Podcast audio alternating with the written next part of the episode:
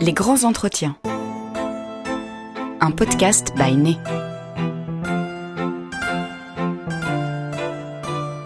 Il existe autant de façons de composer un parfum qu'il existe de créateurs. Né vous invite à découvrir leur parcours, leurs pratiques et leur vision. Ce podcast vous est raconté par Guillaume Tesson. Pierre Guéros, parfumeur chez Simrise à Paris, cultive un secret. Au sud de Carpentras, dans le Vaucluse, il veille sur un îlot de nature préservé de 2 hectares. Dans ce jardin extraordinaire qu'il rejoint dès que son emploi du temps le lui permet, s'épanouissent des dizaines de variétés de plantes et d'essences méditerranéennes. Quand il ne compose pas des parfums pour Avon, Carolina Herrera, Natura ou encore l'orchestre parfum, c'est là qu'il vient se ressourcer loin de la capitale, un lieu idéal pour en savoir plus sur son parcours, ses inspirations et sa sensibilité de créateur.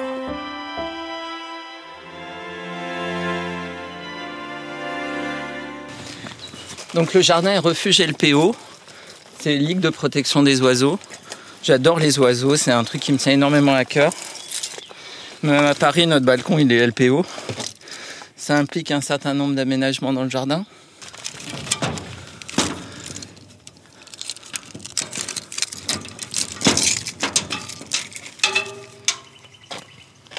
Alors on est intrus ici.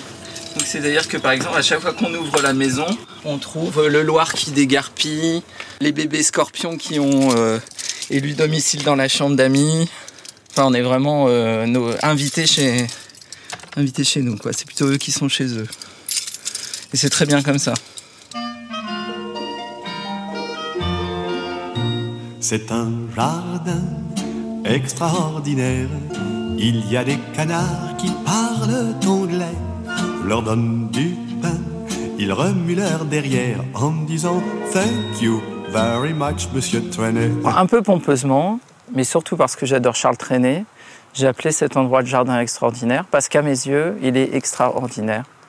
Je suis, parisien, alors j'ai cette fascination un petit peu euh, la Marie-Antoinette pour la nature, c'est-à-dire quelque chose de... Des gens qui ont grandi dans des villages ont un rapport à la nature qui est très simple, c'est finalement leur environnement. Nous, il y a quelque chose d'un peu mystérieux dans la nature quand on est parisien. On ne sait pas forcément comment les choses poussent, comment les choses grandissent, etc. Et c'est vraiment pour ça que j'avais envie d'avoir un jardin, parce qu'à l'intérieur de moi, je sentais que c'était quelque chose dont j'avais besoin et dont j'avais été un peu privé parce que j'ai toujours vécu euh, dans un monde euh, urbain. J'ai euh, la chance de vivre dans plein d'endroits différents, mais toujours en ville, euh, que ce soit euh, à Paris où j'ai grandi, ou à Munich, à Dubaï ou à New York.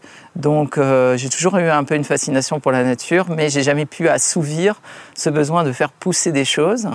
Et depuis cinq ans, j'ai découvert cet endroit euh, à mes yeux extraordinaire, et c'est pour ça que je l'ai appelé Jardin extraordinaire. Comment vous l'avez découvert Alors en fait, on, avait un- on est venu en vacances dans la région, on avait un cahier des charges très très particulier pour un ou deux agents immobiliers, c'était d'avoir une toute petite maison Oui.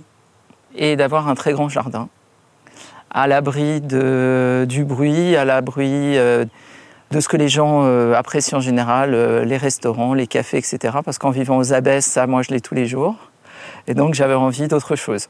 En fait, euh, vous avez vu quand on est arrivé, on a pris un chemin qui est limite carrossable. Et là, on était avec l'agent immobilier sur ce petit chemin de gravier qui euh, passait à travers la forêt, etc. On avait déjà le sourire aux lèvres parce qu'on savait que ça allait, ça allait matcher, quoi. Alors, quand on arrive, on ne se rend pas forcément compte. On, on voit donc cette petite euh, maison qui est une ancienne bergerie, c'est ça? Oui, alors ça a été jusque dans les années 90 une, petite bergerie qui était là à peu près depuis 150 ans, qui n'avait pas été euh, aménagée de façon particulière pour pouvoir accueillir, euh, une vie euh, moderne et voilà une vie de, vacances dans, mon cas. Et puis quand on a vu cette petite maison perdue voilà au milieu au milieu des bois, ça a été ça a été immédiatement un coup de foudre. Et donc en arrivant, on ne se rend pas vraiment compte de la superficie du jardin. Est-ce qu'il est, grand comment? Pour moi, il est plutôt grand. À force de planter, de planter, de planter, bientôt, je le trouverai trop petit. Mais ça, c'est une autre histoire. En fait, ce qui fait à peu près 2 hectares, un peu moins de 2 hectares, ce qui nous permet quand même de nous exprimer sur le, jardin. Mais on ne voit pas que le jardin est si grand parce qu'en fait, euh, ben, dans le sud de la France et un peu dans tous les climats secs, on organise en général les, prairies euh, sous forme de, paliers. Euh, on appelle ça des restanques dans le sud de la France. C'est-à-dire euh, des murs en pierre sèche de soutien qui permettent de retenir euh, la terre, l'eau, euh, qui permettent en fait à des, à des pâturages ou bien à des cultures d'oliviers ou, de, ou, de, ou à des vergers d'exister.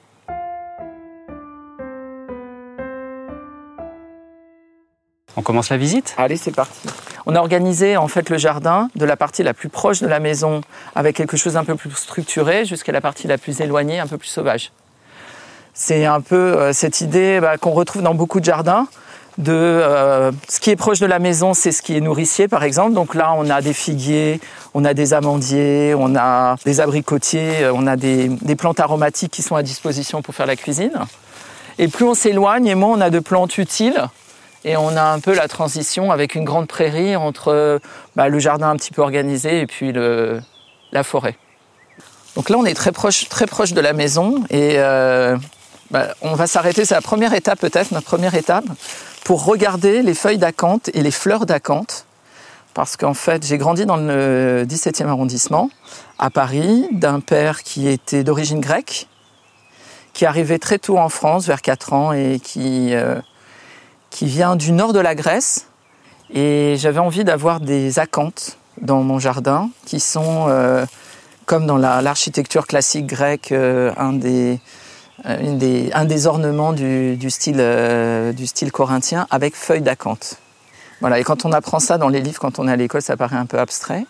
Et là, de les voir, ben, vous voyez à quel point c'est magnifique, c'est prolixe, on a des fleurs qui sont absolument extraordinaires, qui sont, roses, qui sont blanches, avec des feuilles qui représentent bien cet élément d'architecture. C'est très étagé, hein, c'est ça si on devait décrire. euh, comment est-ce qu'on peut décrire cette. euh, Bah, c'est un peu comme un parfum bien réussi, c'est-à-dire qu'il y a une très grande verticalité avec quelque chose qui est assez impressionnant, qui pourrait être un peu comme une tête de parfum, euh, voilà, avec des couleurs, avec une certaine, un certain panache. Oui. Et puis euh, tout un couvert de feuilles euh, luisantes euh, qui sont plus voilà dans la verticalité, etc. De très très grandes feuilles. D'ailleurs c'est étonnant parce que ça pousse extrêmement vite. On passe de la toute petite feuille du petit bourgeon à la grande feuille en très peu de temps. Voilà, et ça recouvre une, une surface incroyable. En effet, un lien avec la, la Grèce, les origines, le, le pays de naissance de votre père, qui avait un atelier à Paris, c'est ça? Oui, alors ça c'est un des vraiment des grands grands grands souvenirs euh, de mon enfance, olfactif mais pas que. C'est-à-dire que c'était vraiment cet immense atelier qui était rue d'Hauteville dans le 10e arrondissement. Il y avait énormément de fourreurs. Mon père était fourreur, il faisait des la transcription euh, en collection cuir et fourrure pour euh, des grands couturiers parce que c'est vraiment un métier particulier de, de travailler cette matière première. Alors maintenant ça paraît un petit peu euh, un petit peu euh, rétrograde, un petit peu voilà, passé de, passé de mode et à juste titre la fourrure, etc. Mais c'est vrai qu'à à cette époque, j'avais un, j'avais un bonheur fou à passer du temps dans l'atelier. D'abord, euh, je pense qu'on est tous comme ça quand on a des parents qui ont soit une boutique, soit un atelier. On adore être avec eux parce qu'on joue un peu les grands.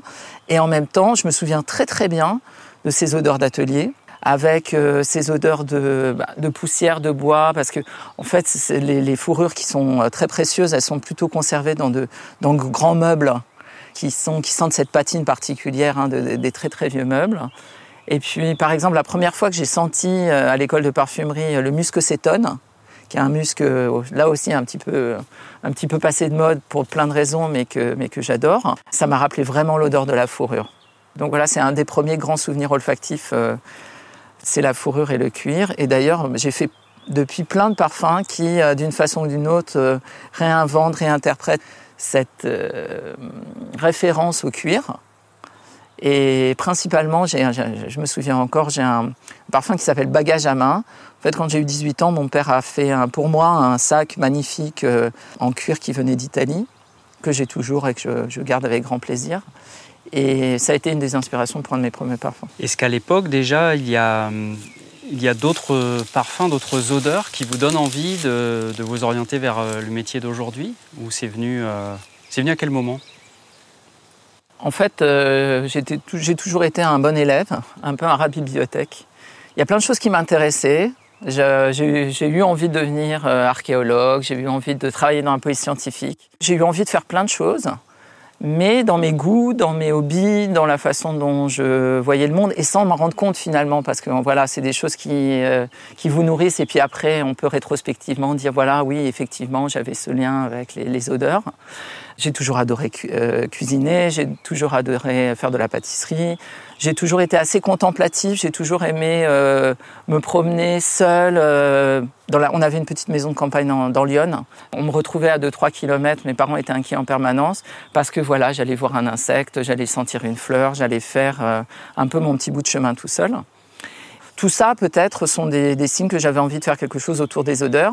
Mais en fait, assez banalement, et d'ailleurs, j'en profite pour dire à tous ceux qui ont envie de faire des choses, d'aller de, d'aller aux journées portes ouvertes des écoles et des, universités, parce qu'en fait, j'avais la chance d'apprendre la, biochimie à Versailles, à l'université de Versailles. Et en fait, beaucoup de mes, collègues de, l'université euh, avaient entendu parler de l'ISIPCA, adoraient l'ISIPCA, avaient envie de devenir parfumeur. Je les ai juste accompagnés alors je dis souvent que c'est un peu comme les gens qui deviennent croyants en rentrant dans une cathédrale. Bon, c'est pas tout à fait pareil, c'est c'est pas aussi holistique, mais euh, je suis rentrée à l'ISIPCA, j'ai commencé à sentir, j'ai trouvé ça extraordinaire. Et euh, très vite j'ai passé le concours de l'ISIPCA. J'ai été pris euh, en haut du tableau et j'ai trouvé rapidement un, un, stage dans une petite société merveilleuse qui s'appelait Sinarome, qui existe toujours et le chemin était, était, il y avait enfin une trame, un fil rouge, et voilà, j'y suis, j'y suis toujours. Quoi.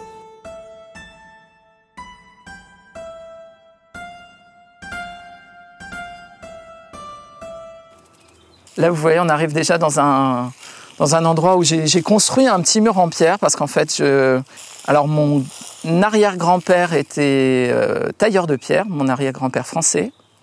Et j'ai l'impression que j'ai gardé de lui, peut-être un peu au fond de mon ADN, cette envie de, de construire des choses. J'adore construire des murs en pierre sèche. Là, j'ai construit euh, un petit mur en pierre sèche pour délimiter en fait un carré dans lequel euh, j'ai tenté, alors un peu laborieusement, hein, vous voyez, ça n'a pas 100% marché, de planter trois rangs de vignes. Ah oui voilà, pour respecter une espèce d'esthétique méditerranéenne avec euh, bah, le triptyque hein, hérité de la Grèce antique, euh, les céréales, donc le blé, la vigne et puis en fond euh, l'olivier qu'on retrouve un peu partout dans le jardin. C'est normal, on est en Provence. Et puis et là, vous voyez, il y a une plante qui, me tient vraiment à cœur. Bon, elle a une double histoire. D'abord, elle raconte un peu l'histoire de mon passage au, au Moyen-Orient. C'est-à-dire j'ai eu la chance de travailler pour un Simrise 4 ans, presque 4 ans à Dubaï. Un goût que j'avais déjà pour euh, l'Orient, euh, pour le Moyen-Orient, euh, a pu vraiment s'affirmer parce que j'ai rencontré des gens formidables, des gens de mon équipe Simrise qui m'ont permis de comprendre intimement, en posant toutes les questions que j'avais envie de poser, comment fonctionnait la région, avec ses antagonismes, avec euh, les références historiques, avec les goûts, avec euh, comment se passe un mariage, comment se passent les relations entre hommes et femmes, comment se passent les relations dans une famille. Et j'ai apprécié vraiment cette, euh, cette région pour ça, pour, pour plein de choses. Olfactivement, ça a été extraordinaire. Tout le monde sait la richesse du, du marché du Moyen-Orient en termes de dynamisme, mais aussi en termes d'opportunités de, de parfums des prix de jus fou, euh, des clients qui mettent dans une bouteille un parfum juste parce qu'ils l'aiment ou parce qu'ils vous aiment. Il y a un lien affectif et euh, émotionnel très fort. Alors que, par exemple, quand on travaille pour euh, des, par exemple à Paris, on doit faire beaucoup, beaucoup, beaucoup de retravaux, parfois passer par des tests, convaincre des équipes marketing. Souvent, au Moyen-Orient, il suffit juste d'avoir un relationnel avec le propriétaire de la marque et de le convaincre, avec de très bons parfums bien sûr, que c'est le parfum dont il a besoin. Et là, cette plante, donc, qui est un origan de Syrie, qu'on appelle aussi zaatar, qu'on utilise euh, beaucoup au Liban, en Syrie, enfin au Moyen-Orient en général, comme condiment aromatique, euh, par exemple, sur les manakish, c'est-à-dire les petites pizzas libanaises. Mhm. En fait, cette plante, quand je l'ai vue, quand je l'ai découverte, c'était une des premières plantes que j'ai plantées dans le jardin. Alors, comme tout ce qui pousse ici, parce qu'en fait, on ne pousse pas la nature, hein, c'est un, c'est en permaculture sans vraiment le dire, c'est-à-dire que la plante pousse euh, sans soins particuliers, sans fertilisant, sans eau, simplement elle a la faculté de pousser parce qu'elle est adaptée au milieu. On aura l'occasion de sentir plein de choses, à part une ou deux exceptions, tout est vraiment adapté au milieu et donc finalement on n'a vraiment pas besoin de, de beaucoup de soins. Et cette plante, donc l'origan de Syrie, en fait, c'est une double histoire assez amusante. D'abord, c'est le souvenir de ce, de ce séjour à Dubaï. Et en même temps, c'est l'histoire d'un pépiniériste. vous voyez, c'est une histoire généreuse. C'est l'histoire d'un pépiniériste dans le Luberon, un village du Luberon qui avait accueilli des réfugiés syriens. Et pour euh, qu'ils se sentent bien, pour qu'ils se sentent accueillis, elle avait cultivé du, elle avait trouvé du zatar qu'elle avait cultivé et elle l'avait planté à l'endroit où ils avaient été accueillis. Donc ça quand même, c'est une belle histoire. Et en fait cet origan, il est assez différent et en même temps euh, pas si différent de l'origan qu'on connaît, qui est l'origan qu'on met sur les pizzas, hein, cet origan euh, européen, avec quand même cette note très très fraîche, aromatique, avec euh, une puissance. D'ailleurs, on est étonné quand on voit les toutes petites feuilles de voir à quel point c'est une plante qui est, puissante. Et puis, bah, pour moi, ça restera toujours aussi une évocation du Liban, qui est un pays que j'adore. C'est un des premiers voyages au Moyen-Orient que j'ai fait. Et en fait, euh, bah, je pense comme beaucoup de Français, j'ai été touché par le pays. Et étant féru d'histoire aussi et de, et d'archéologie, bah, c'est un, pays- un pays extraordinaire avec des gens qui, euh, qui ont une, une envie de vivre absolument folle. Donc il y a il y a plein d'autres plantes qui sont ici très intéressantes. Il y a un, il y a un, jo- un joli prunier euh, sauvage qui nous donne des petites prunes dont on a fait notre première confiture. Je me souviens la première année quand on est arrivé ici. J'ai planté du safran aussi partout. Alors safran, c'est marrant parce qu'en fait, ça a une connotation assez orientale. On le trouve dans les, dans les parfums orientaux. Pourtant, c'est une plante qui est origine de, de Turquie et d'Europe, qu'on utilisait beaucoup comme condiment au Moyen Âge. C'était une des rares épices, épices ou odeurs épicées qu'on avait, qu'on avait en Europe. Ça pousse extrêmement bien. On en voit des touffes, ça et là, mais c'est pas du tout euh, la saison. Et puis aussi des iris, des iris qui viennent des Landes, avec un partenaire bien connu. Et une de mes collègues, Émilie Copperman, m'a gentiment rapporté un rhizome, et depuis, bah voilà, le rhizome est devenu ça. De se plaît ici. Par contre, euh, je vais conserver l'aspect ornemental, je vais pas le déterrer pour en faire euh, du beurre d'iris. Et justement, dans ce jardin, est-ce que vous avez un objectif? Est-ce que vous avez envie de recenser le maximum? Est-ce que l'idée, c'est d'être exhaustif sur les plantes à parfum du pourtour méditerranéen Alors euh, oui et non, c'est-à-dire qu'en fait, j'ai pas du tout envie d'avoir euh, une espèce d'encyclopédie des plantes à parfum. D'abord, il y en a, beaucoup qui demandent du soin. On est dans un jardin qui est un peu en libre expression, malgré le fait que j'intervienne beaucoup sur le jardin. Mon idée, c'est de créer un jardin qui soit parfaitement autonome, qui soit à la fois nourricier, donc en plantant euh, par exemple des arbres de verger qui soient des espèces locales, que ce soit des plantes méditerranéennes qui soient totalement adaptées au climat, ou bien aussi de préserver tout ce qui pourrait favoriser la biodiversité. Je fais partie de pas mal d'associations euh, de protection de la nature, euh, comme la LPO ou la SPACE, et j'avais envie de faire de cet endroit non pas un sanctuaire, parce que j'aimerais bien qu'on préserve la biodiversité partout, et la nature n'a pas besoin de sanctuaire, il y a un côté un peu morbide dans le mot sanctuaire, mais c'est plutôt un endroit où, par un équilibre naturel avec les insectes, les animaux, les plantes, chacun puisse trouver sa place, et parce que je suis parfumeur, que j'aime euh, les odeurs par-dessus tout, de planter un maximum de plantes à parfum. Pas forcément des plantes qui sont utilisées dans la parfumerie, mais des plantes qui ont une odeur. Là, par exemple, si on continue sur la petite allée, on a replanté une allée de lavandins parce qu'ils étaient un peu vieux, ils faisaient du bois, donc on a décidé de replanter avec une espèce qui vient de Ferracière, des lavandins, euh, euh, locaux. On n'est pas en altitude ici, donc on ne peut pas planter de lavande. Donc le lavandin, c'est vraiment parfait. Et puis à côté du lavandin, alors comme si c'était peut-être un parfum un peu masculin, ça je l'ai pas fait exprès, mais voilà, si on pourrait, on pourrait l'imaginer, j'ai planté du géranium rosa avec cette odeur euh, très fraîche, un peu citronnelle, euh, qui sent vraiment euh, presque le lemongrass aussi. On peut imaginer un bon accord entre le lavandin et le géranium rosa dans un parfum, dans un parfum masculin. Et si on va un peu plus loin, on a du thym qui, comme vous voyez, a bien prospéré. Et avec ce thym qui sent le linalol, une autre molécule qu'on utilise beaucoup en parfumerie. Alors là, écoutez, on peut imaginer tête cœur fond d'un- d'une fougère masculine. Vous voyez, le thym, par exemple, c'est quelque chose qui naturellement va prendre euh, au cours du temps une place énorme. Aucune envie de le contrôler. En plus, il est à l'abri d'un arbre euh, qu'on appelle la cade, qu'on utilise aussi en parfumerie, qu'on pyrogénise, donc on, brûle. Sur le terrain, on a deux, arbres qui sont liés, qui sont le genevrier et la cade, qui sont cousines. Et ça, c'est une cade. Voilà, on voit que les baies sont différentes. Vous voyez, il y a des références à la parfumerie, même si euh, bah, les baies de la cade ne sentent pas. Mais c'est un arbre de parfum. Et puis évidemment, avec des, des figuiers que je n'ai pas, tr- je n'ai pas plantés, mais qui étaient, qui étaient là. Et là encore, en parfumerie, c'est une inspiration majeure, la, la feuille de figuier. hein. Pour les confitures, c'est l'idéal. Pour les confitures, c'est l'idéal. Il faut juste aller plus vite que les oiseaux, les insectes et tous les petits animaux qui adorent les figues. Et c'est comme la dîme, je prélève juste les 10% qui me reviennent et je laisse les 90% à la nature. Donc ça, c'est pas mal. Ça fait combien de pots de confiture, ça? Ça fait une bonne cinquantaine de pots de confiture quand même.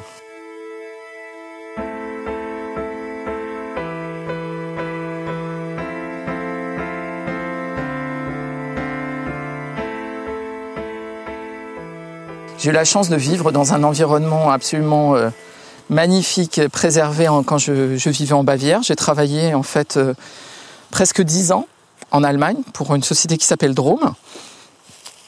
C'était ma première expatriation et en fait euh, c'est un, un, environnement que j'ai adoré. Souvent les gens rigolent quand je dis j'ai adoré l'Allemagne parce que c'est pas forcément une destination plaisir pour la, pour la plupart des gens. Et je dis ça avec toute l'affection possible en travaillant encore pour une société allemande qui a son siège à Holzminden, aussi dans une région boisée magnifique. Et j'ai vécu cette première expatriation vraiment de façon extraordinaire. Euh, j'ai eu la chance de vivre dans, dans, plusieurs pays, mais la première fois qu'on part, le premier pas qu'on fait en se disant on va aller travailler ailleurs, avec tout ce que ça peut comporter d'angoisse, en fait c'est extrêmement important. Une fois qu'on a fait ce pas, on peut aller habiter n'importe où. J'ai pris le train de nuit en fait pour, euh, pour voyager de Paris à Munich. J'avais envie que ce, temps soit un peu long. Et donc je suis arrivé à, Munich au petit matin. J'ai pu découvrir, je me souviens, c'était un samedi matin. Et voilà, c'était ma première expatriation extraordinaire, ma première aussi euh, initiation à la, à la parfumerie. À part mon apprentissage chez Sinarum, bien sûr. Et pour cette, première société allemande, Drôme, quelles étaient vos missions? C'est assez amusant de travailler dans une société qui est une société familiale, où euh, vraiment l'ambiance est très particulière. L'entreprise était dans, un petit village qui s'appelle Bayerbrunn. Très très vite, beaucoup de gens sont occupés de moi et, et m'ont intégré à leur équipe vraiment de façon euh, très affectueuse. Au départ, j'ai été embauchée pour être évaluateur pendant un certain temps. Et dès qu'un poste de parfumeur junior se libérait, eh bien, je, je pouvais accéder à la, formation parfumeur junior. J'ai eu la chance d'avoir un poste de parfumeur junior qui s'est libéré au bout de six mois. Donc, euh, en fait, je suis devenu euh, parfumeur junior assez rapidement. J'ai suivi une, une, formation semi-académique avec beaucoup d'empirique et pas mal de euh, théorique aussi, avec une parfumeur qui s'appelle Valérie Garnuche, qui est une très bonne amie à moi, qui travaille chez Givaudan maintenant et voilà, et qui m'a qui m'a appris pas mal de choses euh, sur la parfumerie. L'Allemagne, donc nous sommes en, quelle année? Euh, J'ai commencé chez Drôme en 2000. En 2000, d'accord, et vous y restez? Alors j'y reste jusqu'en 2005.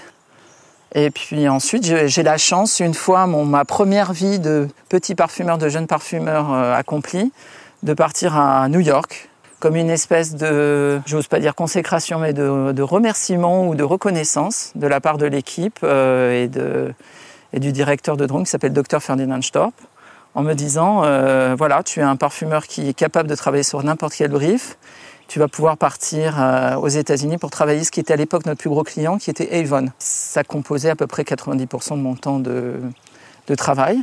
Travailler avec un, un, parfumeur génial qui était vraiment complètement atypique, qui s'appelait Jean-Louis Groby, un biker qui a fait le tour de l'Afrique euh, en, Harley Davidson, euh, etc. Donc euh, avec des cheveux longs extraordinaires, qui avait été bûcheron dans une vie antérieure, enfin quand même quelque chose d'assez atypique.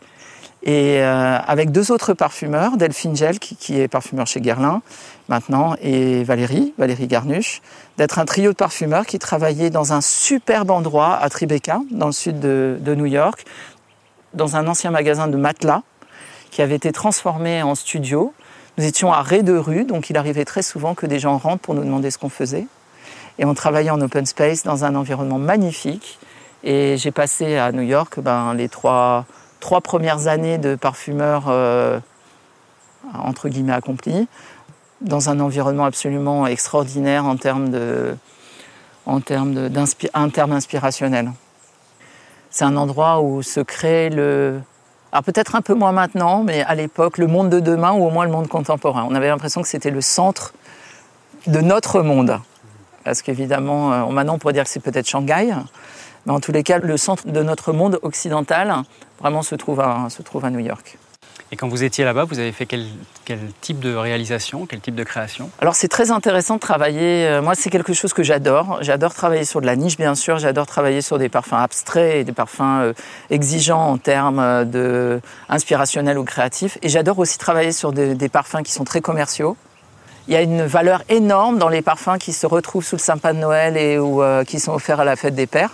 J'ai découvert voilà, une parfumerie qui est une parfumerie exigeante en termes d'appeal de, pour un, un, plus grand nombre, en, créant des parfums qui ont, euh, qui ont cette, à la fois cette puissance, ces qualités techniques, ce côté, euh, ce côté j'ose dire sans bon, c'est-à-dire une, euh, une, façon accessible d'accéder au parfum avec Avon, avec ce, ce, système de vente extraordinaire où des gens viennent chez vous dans votre intimité pour vous vendre un parfum. Et quand on parle de parfum, on parle d'intime. Donc euh, d'avoir travaillé pour Avon, c'était sans cesse. A un exemple de parfum qui vous revient euh... tout, tout, va très vite. On a travaillé sur plein, plein, plein de choses. Je me souviens de, de parfums autour de Iron Man, de, d'Eric Jeter. Euh, même je faisais aussi beaucoup de parfums, euh, des shampoings, des gels douche à l'époque. Et donc euh, pas mal de choses qui doivent plus être au catalogue d'Avon parce que ça fait plus de 20 ans, mais qui étaient, voilà, qui étaient mon, mon actualité et que je faisais avec beaucoup de plaisir. On arrive sur un parterre. Vous voyez, c'est la qualité de la terre est vraiment médiocre. Plein de petits cailloux et de la terre vraiment sèche. J'ai eu l'ambition, nous avons eu l'ambition de transformer cet endroit pour euh, le transformer en jardin de méditerranéen. Alors, d'inspiration un peu marocaine, ça saute pas forcément aux cieux tout de suite, avec cette idée d'avoir euh, des palmiers qui, à terme, feront de l'ombre à des, à des petits buissons de plantes aromatiques ou de plantes, euh, par exemple, beaucoup de cystes.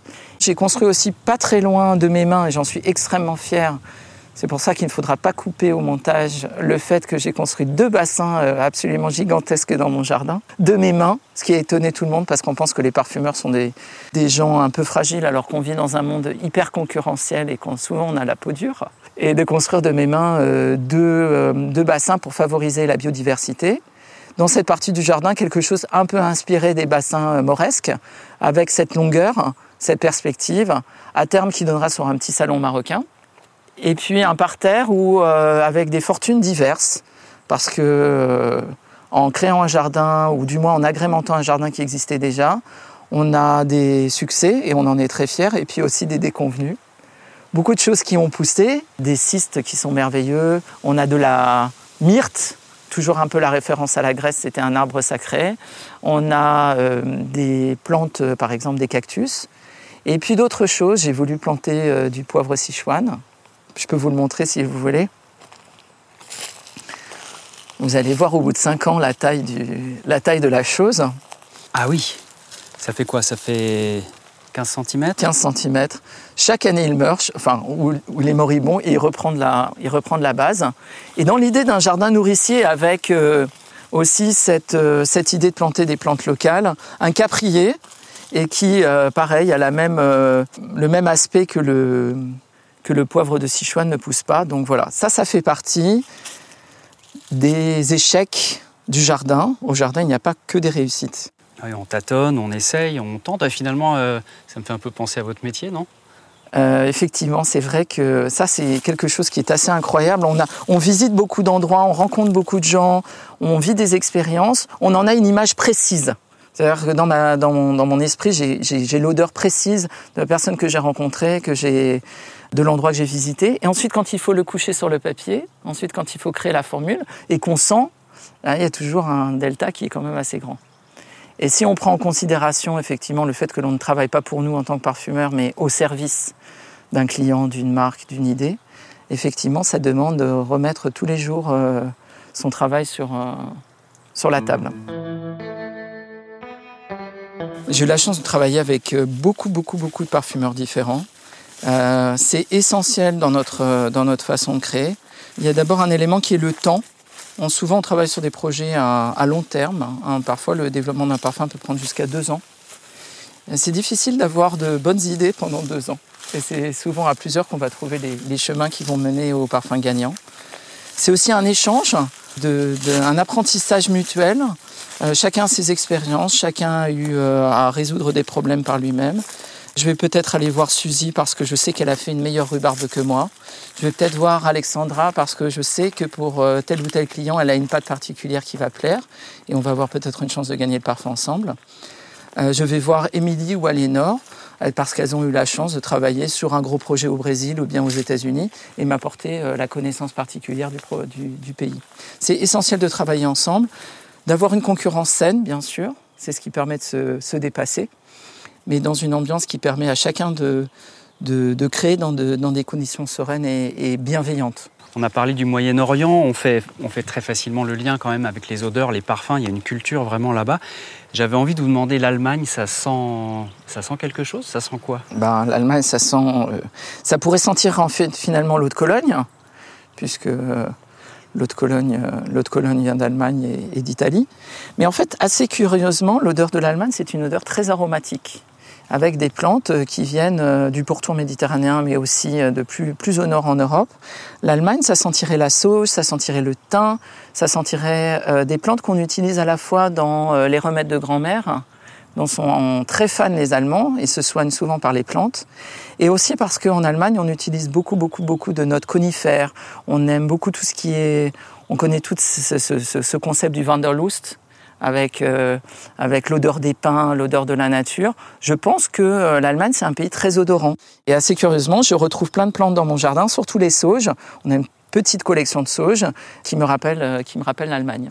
Tenez par exemple là, cette, cette plante qui est parfaitement adaptée au climat méditerranéen avec ces espèces de petits follicules sur, le, sur la feuille. Donc là, c'est de, la- la sauge, hein, c'est ça? Voilà, c'est de la sauge. Ah oui, Et alors, ça, par exemple, ça me rappelle vraiment l'Allemagne, hein, quelque chose qui est consommé en très, très, très, très grande quantité, qui s'appelle le Salbeite, qu'on utilise à chaque fois qu'on est malade, qu'on est euh, mal à la gorge, mal aux yeux, mal au nez. Et c'est vraiment une odeur typique de l'Allemagne. La sauge, c'est quelque chose qui est à la fois euh, très aromatique, qui rappelle un peu l'absinthe ou qui rappelle les armoises avec ce- cette note un peu amère, et en même temps une note animale qui rappelle presque euh, on parlait du cuir et de la fourrure tout à l'heure, avec une odeur animale qui rappelle un peu le cuir et la fourrure, voire euh, la peau. J'adore utiliser de la sauge parce que c'est moins franchement frais, c'est un peu plus complexe, c'est très facetté. Si on compare par exemple à la lavande ou à, ou à l'eucalyptus, c'est une note qui est aromatique et en même temps qui est une note un peu plus de fond. Et j'adore faire des parfums qui finalement ont beaucoup de fond, sans, sans jeu de mots. Ce sont des parfums euh, on- qui sont texturés. Moi, j'a- j'adore la texture dans les parfums. Alors, je pense qu'il y a quelque chose de multisensoriel dans les parfums. L'odeur, évidemment, euh, la vue qui est, euh, qui, grâce au flacon, grâce au packaging, le toucher toujours grâce au, grâce au flacon et le, le toucher du verre. Mais aussi, il y a quelque chose qui est de, de l'ordre du, du toucher dans la texture d'un parfum.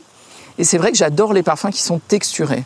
J'ai trouvé un grand euh, champ d'investigation et de, de jeu quand j'étais au Moyen-Orient, parce que c'est vrai que c'est une des régions du monde où on aime les, les parfums les plus charpentés, les plus puissants. J'adore faire des parfums qui sont puissants, en partant du principe que si on fait un parfum, c'est pour qu'il soit senti. Et donc, euh, vraiment, en travaillant au Moyen-Orient, j'ai appris à avoir cette patte, cette puissance, quelque part parfois un peu rustique, je, je je l'assume, c'est-à-dire euh, une envie de faire cohabiter des blocs qui sont parfois un peu francs et qui sont un peu peut-être la marque de, de ma parfumerie. parfum dit féminin, parfum dit masculin, est-ce que vous avez une préférence? Aucune préférence. Moi, je suis euh, en tant que parfumeur au service de, de l'odeur. Alors, quelle que soit l'odeur, j'aime faire des parfums qui soient des parfums euh, exigeants en termes de, de création, de, de- des parfums de niche. En même temps, j'aime aussi faire des parfums euh, qui soient plus accessibles. C'est pour ça qu'un des parfums qui, qui était un des premiers succès que j'ai eu quand je suis arrivé à Paris en collaboration avec Alexandra Carlin, c'est un parfum pour Davidoff qui s'appelle Run White qu'on a développé avec l'équipe de Coty avec un énorme plaisir. C'était vraiment, euh, vraiment sympathique. Et on a travaillé sur le masculin avec cette force d'évocation d'une nature un peu brute. Dans le brief original, il y avait un homme nu qui courait avec des loups dans une forêt qui ça exaltait quelque chose de, bah, de très naturel, de très dynamique, etc. Et par exemple, si vous, vous voyez là, il y a de, il y a de l'hysope dans le jardin. C'est de l'hysope blanche, il y a de, de l'hysope de plusieurs couleurs. Et en fait, euh, les, les feuilles ressemblent un peu à de la lavande. Pourquoi? Parce que c'est un peu l'ancêtre sauvage de la lavande. C'est très proche euh, botaniquement de la, de la lavande. Et même dans l'odeur, ça a quelque chose de, d'extrêmement frais, dynamique. Même ce petit côté champignon de la lavande. Oui. Et ça, j'adore exploiter ce, côté lavande, ce côté vraiment ultra frais dynamique dans des créations, dans des créations masculines. On parlait du Runwald.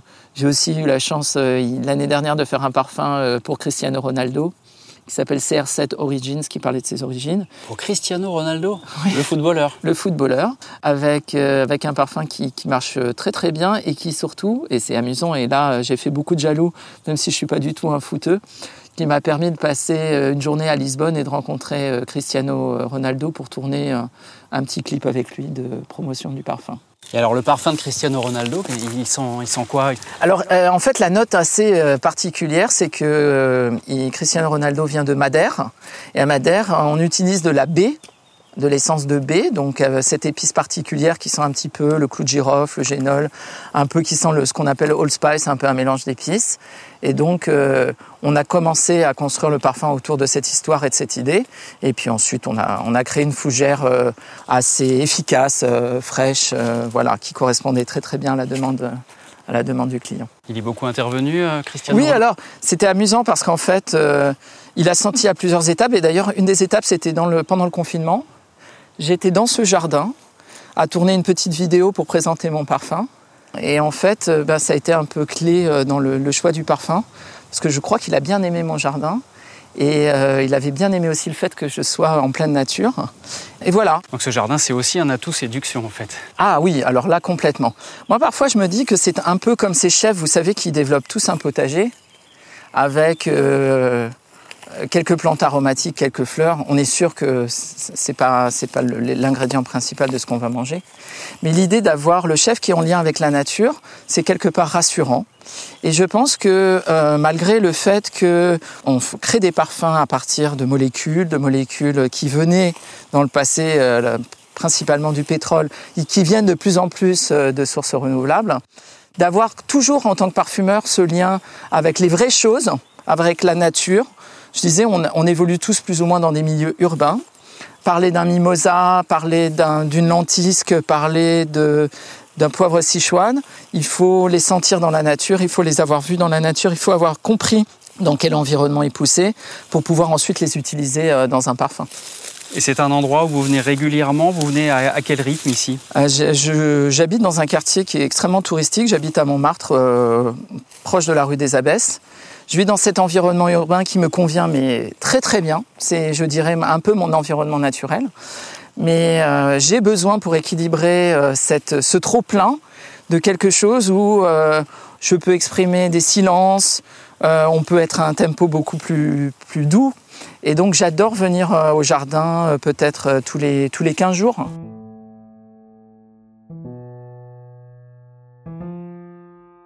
Vous êtes combien à, être ici et à prendre soin de, ces lieux Alors, entretien, euh, pas vraiment, mais euh, beaucoup de conseils, beaucoup de gens qui interviennent pour euh, nous donner, nous ouvrir les perspectives et nous donner, nous partager leur savoir-faire.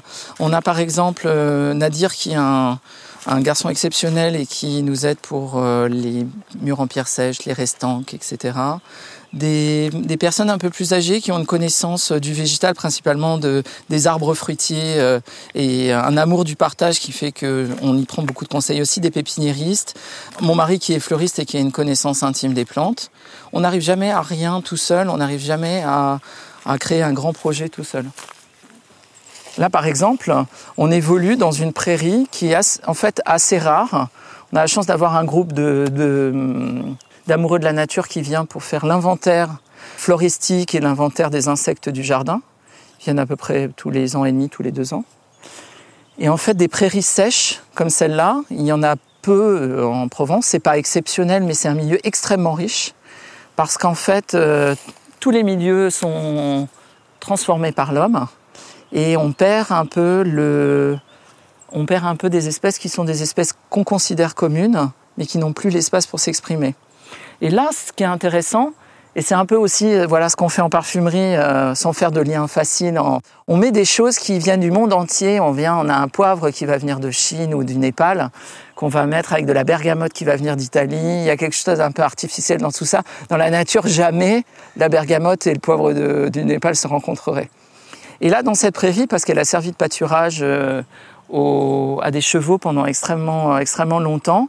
On retrouve plein d'espèces euh, locales, donc euh, naturelles, indigènes, et plein d'espèces fourragères qui font maintenant partie du paysage, euh, des trèfles, plein de sortes de céréales. Et je trouve que c'est assez joli. Ça ne viendrait pas à l'idée d'enlever les plantes qui ne seraient pas locales dans une espèce d'idée de recherche de pureté. C'est illusoire, on fait partie de la nature, on l'a transformé depuis tellement longtemps. Tiens, par exemple, ça, c'est une, une, abeille charpentière. une grosse abeille euh, noire, hein, c'est ça Ouais, ouais, c'est ça. Beaucoup, beaucoup d'espèces d'abeilles parce qu'en fait, euh, beaucoup de floraisons. Un criquet géant, par exemple, vous l'avez vu là? Regardez, il est là. Ah, mais il a disparu. Il faut être rapide quand on, quand on regarde la nature. Et en fait, oui, il y a une richesse de la biodiversité qui est très, très, très, très importante. Moi, je trouve que c'est très très important quand on est parfumeur de ne pas laisser ses convictions euh, euh, au vestiaire. J'essaye aussi dans ma parfumerie d'implémenter des choses qui, me sont euh, qui me sont chères. Alors c'est dans l'air du temps, c'est vrai, ça me faisait partie un peu de mes, mes, préoccupations depuis très longtemps, mais de faire un peu une parfumerie un peu plus responsable. Si j'ai bien compris, dans ce jardin, vous êtes très peu interventionniste, il y a cet esprit permaculture hein, où tout s'équilibre finalement. Donc il n'y a pas de légumes, pas de jardin potager. Non, alors ça demanderait d'habiter sur place parce que les, légumes demandent beaucoup, beaucoup de soins. Et on est dans un environnement, comme vous le voyez, avec une, forêt tout autour. une forêt de pins, une forêt qui sent délicieusement bon, avec ces arbres qui sont un peu, un peu cuits au soleil. On sent euh, cette odeur de fir balsam. Euh. D'ailleurs, je travaille actuellement sur un, sur un parfum autour euh, justement du fir balsam comme note aromatique principale. Et Là, on le sent très très fort. C'est un peu aussi l'odeur des vacances, non? Cette odeur de pain maritime. Euh. Oui, ça rappelle euh, certaines forêts de la côte atlantique, effectivement. Ouais. Euh, et, donc, pas vraiment en permaculture, mais plutôt de façon sensée. C'est-à-dire ne pas planter de, de, plantes qui ne pourraient pas survivre à la sécheresse, qui demanderaient un arrosage permanent ou bien de plantes qui seraient pas assez puissantes, pas assez fortes pour survivre dans un environnement concurrentiel, puisque la nature est très concurrentielle. Il n'y a pas de gentils, il n'y a pas de méchants dans la nature. Tout le monde vit dans une espèce de symbiose. Malgré tout, il y a des plantes qui sont plus puissantes que d'autres. Et là, on voit par exemple cette année, il y a énormément de forbes, plantes sauvages qui sont assez jolies, d'un vert un peu tendre là. Oui pas très hautes là. Euh, et en fait, elles ont prospéré cette année parce que l'année dernière a été extrêmement sèche. Et d'autres plantes ont moins prospéré cette année. Par exemple, on a eu beaucoup moins d'orchidées parce que euh, pas assez de pas assez d'eau. Tout à l'heure, je vous parlais des, légumes. Il y avait une, j'avais une petite idée derrière la tête, c'est que Simrise a développé euh, toutes ces nouvelles matières premières euh, autour des légumes. Et je voulais vous faire réagir à ce sujet-là. C'est un nouveau terrain d'exploration. Ça représente quoi? C'est un peu la facette scientifique de la parfumerie. C'est-à-dire que quand j'étais à l'école, il y a un Lizipka, il y a 25 ans, on nous avait dit, on nous avait appris à faire une pêche artificielle, on nous avait appris à faire une pomme artificielle, on nous avait appris à donner une odeur de concombre artificielle, parce qu'on n'avait aucun extrait naturel. Et à l'époque, on nous disait non, non, non, non, mais jamais en parfumerie il y aura d'extrait de plantes euh, légumes ou de, ou de plantes fruits, à part le bourgeon de cassis et quelques exceptions. Et grâce à des technologies qui sont issues des arômes, par une espèce de synergie qui fait que dans des grands groupes comme Simrise, on a la chance d'avoir euh, des filtres UV, euh, des, arômes alimentaires, euh, des, ingrédients cosmétiques, etc. C'est quelque chose qui est très fort dans la parfumerie contemporaine, c'est de se dire, voilà, le parfum bénéfice émotionnel, le parfum rend beau, le parfum fait du bien, le parfum c'est un prolongement de ma personnalité. Et en même temps, le parfum c'est se protéger de la pollution, se protéger des UV. Le parfum, c'est à base d'eau parce que moins agressif pour la peau, etc. Et euh, les Simtraps, c'est un peu une révolution quelque part en termes de, parfumerie, parce que euh, ce sont des extraits qui sont upcyclés, donc euh, qui viennent de entre guillemets de déchets et qui sont utilisés de la façon la plus noble possible dans de très belles fines fragrances pour donner un aspect. Alors, par exemple, on a un Simtrap banane qui est délicieux qui sent vraiment la banane mûre, enfin c'est un bonheur, ou alors euh, un simtrap fraise qui rappelle vraiment euh, la fraise bien mûre, euh, fraise de Carpentras, d'ailleurs c'est une petite ville qui est juste à côté d'ici, et c'est une révolution dans la parfumerie. Qu'est-ce qu'on peut utiliser d'autre par exemple? Je sais qu'il y a l'ail notamment. Là, il y a- On peut vraiment l'utiliser euh, Oui, bien sûr. Bah, on l'utilisera jamais autant qu'on utilise la fraise, pour des raisons évidentes de compatibilité avec les, structures, avec des idées, etc. Mais quand on fait des fruits tropicaux, euh, beaucoup de fruits qui viennent du sud-est asiatique qui ont cette odeur aliacée. Aussi dans des, euh, on, imagine quand on nous donne une nouvelle matière première en parfumerie, au départ évidemment on imagine tout de suite une façon assez euh, entre guillemets autoroute de l'utiliser. On a une nouvelle matière tonka, ben on va l'utiliser en, en compagnie ou en collaboration avec la coumarine, avec de la vanilline, créer peut-être une nouvelle forme ambrée. Puis on découvre qu'il y a une petite facette qui sent chlorée, une petite facette qui est euh, aromatique. Et au fur et à mesure qu'on prend possession de cette nouvelle matière première, on découvre des nouvelles facettes et on les utilise différemment. Là, on a vraiment une, plante qui est vraiment intéressante au niveau olfactif. C'est un- une sorte d'hélichrysome qui est bien peuplé par plein, plein, plein, plein, plein, plein d'insectes, et qui a une odeur vraiment très, très particulière. Je vous laisse la, la découvrir. Ah, on dirait. euh, moi, ça me fait tout de suite penser à, la, à de la, la cuisine, à un bon plat. C'est pas très loin de. Oui, des mélanges de type curry. C'est exactement ça. On, a- on appelle ça donc les chrysomes curry en, dans la vie de tous les jours. C'est extraordinaire le curry en fait. C'est un mélange d'épices avec des épices qui viennent vraiment du monde entier. Que des peuples dans, dans des endroits très différents du monde, que ce soit dans les Caraïbes, en Inde euh, ou à La Réunion, en Afrique, euh, se sont appropriés avec des tonalités différentes. Ben, c'est pourrait être peut-être une petite allégorie de, la façon dont je, je formule, avec euh, bah, des influences qui viennent de tous les endroits où j'ai habité. Ça s'est vu principalement quand je- quand j'ai quand j'ai commencé à travailler à New York. On a évidemment à Paris beaucoup de mixité, on a euh, à Paris beaucoup d'influences depuis toujours qui viennent d'ailleurs. D'ailleurs, je travaille en ce moment sur une odeur de thé à la menthe euh, qui est un peu inspirée du 18e arrondissement quelque part, avec euh, la forte présence maghrébine, etc. Et puis cette idée aussi de la, du thé à la menthe comme, comme boisson d'accueil, etc. Mais c'est vrai qu'à New York, on découvre un monde absolument incroyable où tout le monde est moitié euh, philippin et moitié cubain, moitié irlandais, etc. Et en fait, euh, finalement, personne n'appartient à ce monde, tout le monde s'y sent bien ensemble. Et en fait, oui, peut-être que j'ai, de tous les endroits où j'ai habité, euh, recueilli quelque chose, et que dans ma parfumerie, il y a quelque chose, la puissance par exemple, ça pourrait venir de Dubaï, cette espèce de verticalité avec cette envie d'avoir euh, de la projection dans les parfums. J'ai sûrement appris à New York, comme on en parlait tout à l'heure, certaines commercialités. L'idée de faire des parfums qui soient adaptés à. J'ai utilisé ce mot déjà plusieurs fois, mais au service d'eux, Oui. avec euh, l'envie de faire un. quelque part un produit avec la plus, quelque- la plus haute exigence possible créative et, et qualitative, malgré tout quelque chose qui va se vendre. Je, je trouve euh, que c'est vraiment. euh, c'est aussi la finalité du parfum, c'est trouver son public. En Allemagne, j'ai pu développer, c'était mes premières années d'apprentissage, c'est là où on, on construit un petit peu ses connaissances. Finalement, les connaissances, on apprend tout le temps, mais on a, dans les premières années de, de- de l'école de parfumerie et de, d'expérience de jeune parfumeur, c'est vraiment là qu'on accumule un savoir dont on va se servir euh, toute la vie, parce qu'on a du temps. On se donne le droit à l'erreur. On a l'ambition de faire un parfum qui à peu près équilibré, qui sont à peu près bons. Donc cet à peu près permet euh, d'avoir aussi euh, un peu de recul par rapport à ses propres créations. Et donc voilà, donc peut-être différentes facettes techniques et euh, des facettes créatives inspirées de, tous les pays où j'ai vécu. Et puis Paris maintenant, qui est en termes d'exigence olfactive, en termes de complexité, en termes de, de profil olfactif, euh, sûrement la ville euh, où euh, développer un parfum est le plus challenging. Là, on se retrouve devant euh, du- une plante qui vient du sud de l'Espagne, qui a des feuilles extrêmement brillantes. Alors, je ne sais pas si vous, vous la reconnaissez. J'ai eu la chance d'aller en, déjà en Andalousie, donc on dirait c'est le cyste, c'est ça? Voilà, c'est Cyste labdanum. C'est C'est une plante absolument extraordinaire qui a développé un, un stratagème pour survivre dans des chaleurs qui sont encore plus extrêmes que celles de Provence. Aujourd'hui, je crois qu'il fait 30 degrés, mais en Andalousie, il peut faire beaucoup plus chaud. Cette espèce de gomme qui sent délicieusement bon. Là encore, une référence au cuir.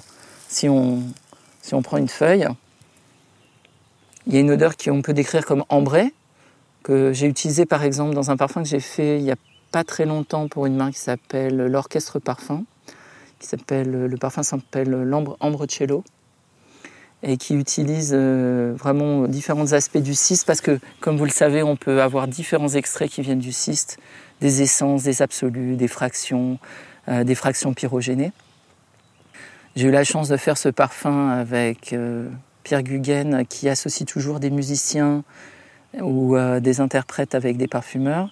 Et sur ce projet en particulier, j'étais avec Gauthier Capuçon qui a... D'où le cello. D'où le cello et qui a qui a donné son avis sur le parfum, qui a une influence sur les derniers, euh, derniers petits retravaux à l'appartement Simrise euh, et du parfum.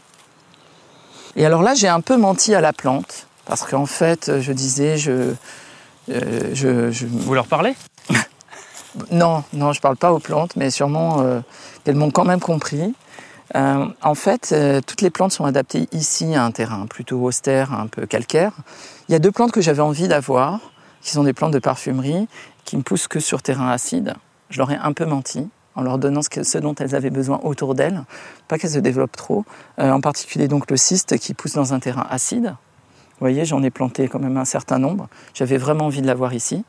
Et un mimosa qui vient du Tanneron, que j'ai ramené euh, tout petit en, en container du sud de la France, alors que je visitais les montagnes couvertes de mimosa et qui depuis a prospéré de façon extraordinaire pour devenir un arbre que vous avez vu à l'entrée et qui lui aussi aurait besoin d'un terrain qui est bien différent de celui-là. Donc ça veut dire que par exemple pour le cyste, vous avez euh, accompagné, le, quand vous avez planté les arbustes, vous avez autour vous avez mis une terre, euh, c'est ça euh Voilà, une terre acide, terre de bruyère, et j'entretiens chaque année l'acidité du sol avec voilà des compléments qui, qui continuent à leurrer le, qui continuent à leurrer la plante.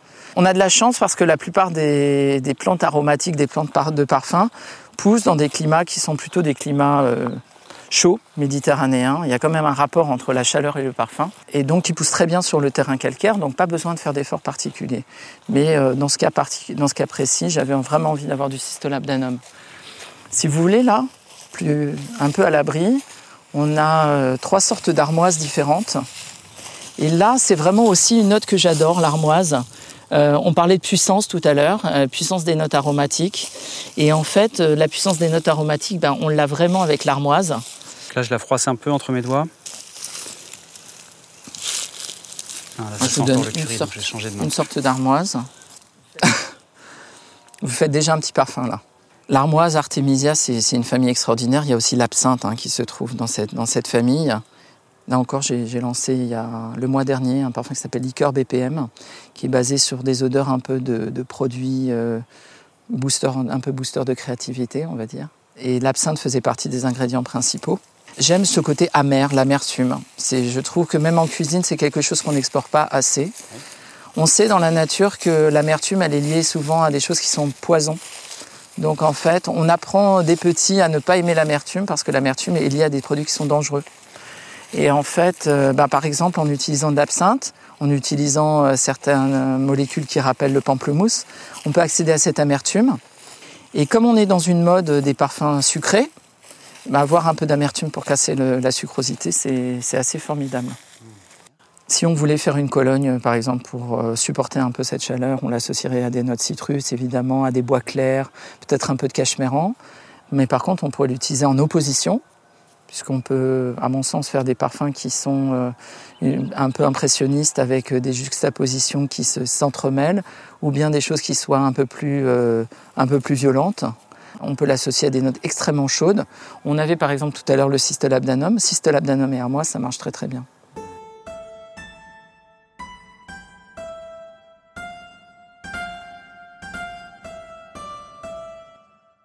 Une autre plante extrêmement intéressante du jardin, et là encore, ça évoque la Méditerranée euh, dans ce qu'elle a de plus euh, symbolique. C'est euh, en fait le lentisque, lentisque pistachier. Très difficile de trouver des, des plants de galbanum qui a cette odeur verte assez caractéristique et qui vient des rangs. Par contre, la lentisque qui a une odeur un peu similaire, avec ce vert un peu petit pois, mhm. c'est une plante méditerranéenne qui est parfaite. Et j'avais aussi envie d'en avoir de façon structurante dans le jardin pour faire des haies. Ça rappelle aussi une référence un peu grecque. On utilise en grec, euh, en Grèce, pardon, euh, de la mastica. C'est une espèce de résine de lentisque pistachier pour faire par exemple de la retsina. Je ne sais pas si vous avez déjà goûté de la retsina. C'est un vin blanc, en général de qualité vin de table, qui est parfumé euh, à la lentisque de, de Chios. Et la lentisque, c'est vraiment l'odeur de la nature concentrée avec ce verre extrêmement astringent, un verre qui est qu'on utilisait dans les très très vieux parfums. À l'époque, on n'avait pas beaucoup de matières premières aromatiques. On utilisait beaucoup le galbanum comme note verte. On n'avait pas encore toute la palette de molécules chimiques pour, euh, avec des verres concombres, avec des verres euh, sève, avec des verres euh, pommes, etc. Et on utilisait beaucoup le galbanum. Dans cette partie du jardin, on est vraiment immergé dans cette odeur de, de sève de pain, de pain, évidemment exacerbée par la chaleur. hein et puis par aussi euh, bah, la force aromatique des pins, parce que quand même le pain c'est assez extraordinaire en termes de source, de précurseur pour euh, toutes les molécules qui nous servent en, en, chimie verte. Et alors cette chimie verte là, qu'est-ce que qu'est-ce que ça vous inspire et euh, c'est quel terrain pour vous de, de création? Euh, Pendant longtemps on a été extrêmement limité lorsqu'on voulait faire des parfums naturels. C'était des parfums qui sentaient euh, beaucoup un peu l'aromathérapie, avec ce côté un peu euh, vieille recette, euh, ce côté un peu parfum médiéval, avec pas beaucoup de subtilité, pas beaucoup de facettes. Grâce, à, bah, en fait, grâce à ce qu'on appelle la chimie verte, c'est-à-dire le fait de prendre souvent de l'essence de térébenthine, donc qui vient des, des pins, comme précurseur de molécules naturelles. On a une autre stratégie, c'est de remplacer à la palette des molécules connues avec euh, un profil qui est un peu plus subtil.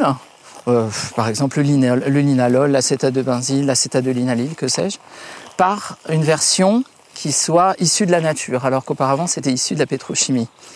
Et on a beaucoup, beaucoup, beaucoup, beaucoup de projets dans ce sens. Je dois dire que j'y participe avec grand plaisir. Je trouve que c'est important, on en parlait tout à l'heure, d'avoir euh, d'être dans son temps. Le parfum, c'est un, c'est un produit social aussi, hein, c'est un produit qui fait partie de son époque. Notre époque veut de la, natu la naturalité, avec un des profils olfactifs qui soit malgré tout euh, agréable. Et grâce au pain, là on est entouré de cette odeur délicieuse de pain.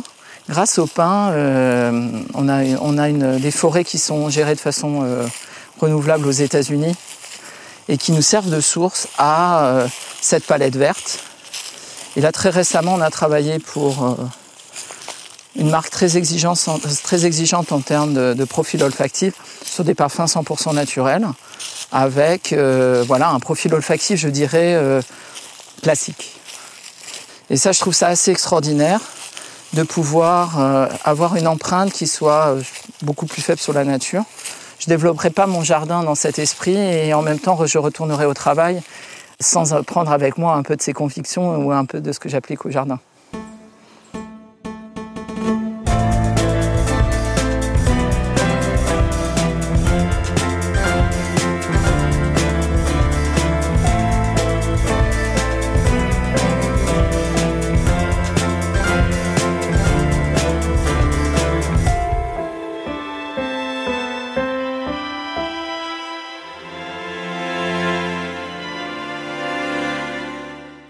D'écouter un podcast by. Retrouvez cette émission sur podcast.byné.com et sur les plateformes habituelles.